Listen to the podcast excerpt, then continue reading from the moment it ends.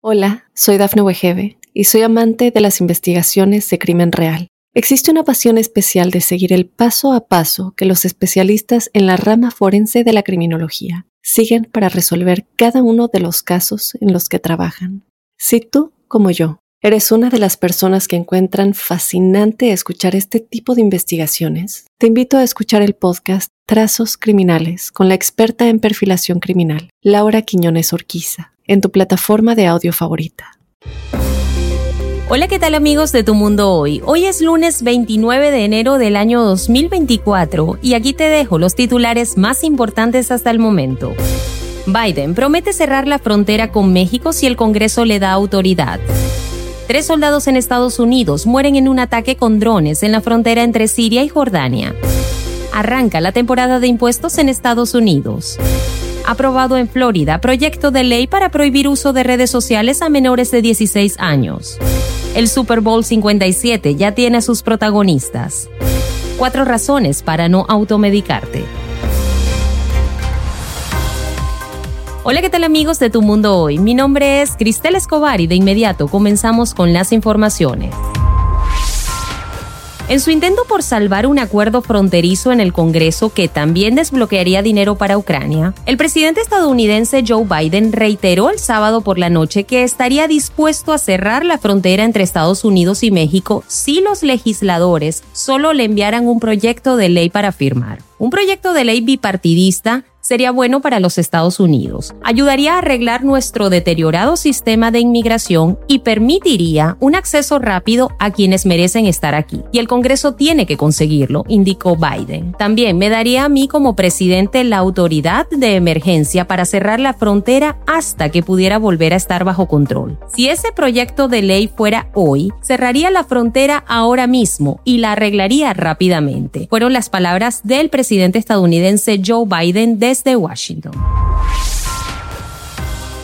Por otro lado, tres soldados estadounidenses murieron y al menos 34 más resultaron heridos en un ataque con drones ocurrido en la madrugada del sábado al domingo en la frontera entre Siria y Jordania. Pese a que hasta el momento nadie ha asumido la autoridad de los sucesos, desde Washington apuntan a los grupos armados financiados por Irán que operan en la zona. El presidente de Estados Unidos, Joe Biden, lamentó el hecho y prometió que este sacrificio máximo no será olvidado. No lo duden, haremos que todos los responsables rindan cuentas en el momento y de la manera que elijamos, subrayó el mandatario en un comunicado desde Washington.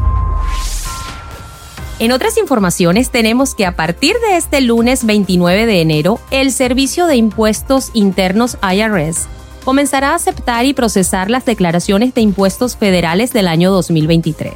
Presentar la declaración de impuestos es una tarea que quizás no te guste, pero que no puedes ignorar, al menos no sin una multa potencialmente considerable. Por aquí te dejo algunas fechas claves que debes tomar en cuenta en esta temporada. El 29 de enero, es decir, el día de hoy, es el día que el IRS comienza a aceptar las declaraciones de impuestos individuales para procesarlas. El 15 de abril es el último día para enviar la declaración de impuestos o pedir una prórroga para presentarla más adelante en el año. El 17 de abril es el día en que vence el plazo para que los contribuyentes en Maine y Massachusetts presenten su declaración de impuestos o pidan una prórroga. Finalmente, el 15 de octubre es el último día para que envíen su declaración de impuestos quienes solicitaron una prórroga de forma correcta.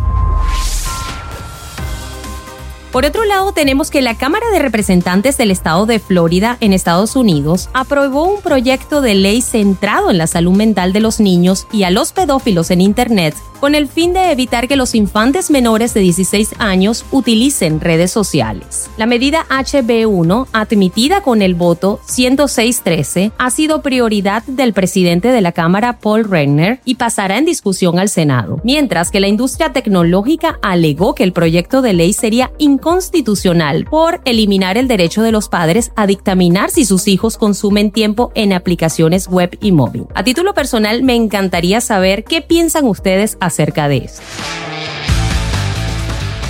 En deportes tenemos que el Super Bowl 57 contará con una nueva dinastía que se enfrentará a una antigua cuando los Chiefs de Kansas City se enfrenten a los 49ers de San Francisco en Las Vegas el 11 de febrero después de que cada uno de ellos saliera victorioso en los juegos de campeonato de la conferencia de la NFL este domingo. Los Chiefs, los campeones defensores, se dirigen al gran partido por cuarta vez en cinco años después de derrotar a los Baltimore Ravens 17 a 10 en el partido por el campeonato de la AFC el domingo en Baltimore. Por su parte, los 49ers cinco veces campeones, se recuperaron de un déficit de 17 puntos en el medio tiempo durante el partido por el campeonato de la NFC, para terminar derrotando a los Leones victoria 34 a 31 puntos. Le deseamos muchísima suerte a ambos equipos en este Super Bowl.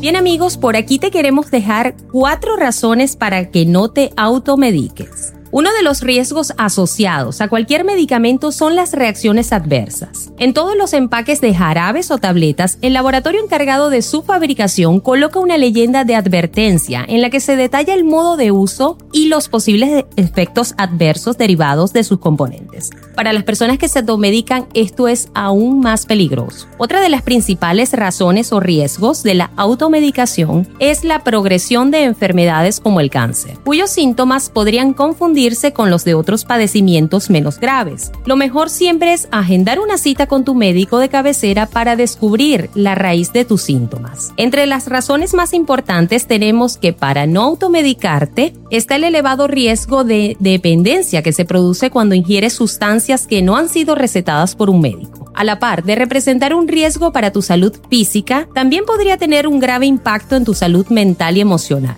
Quizás una de las razones para no automedicarte tiene que ver con tu propia supervivencia. Una dosis equivocada de medicamentos como por ejemplo el paracetamol podría significar un grave riesgo para tu vida, incluso cuando la enfermedad que te afecte no sea grave. Así que amigos, a tomar todas las precauciones y sobre todo a tomar en cuenta estas razones para que no tomemos medicamentos a la ligera porque podrían afectar muchísimo nuestra salud.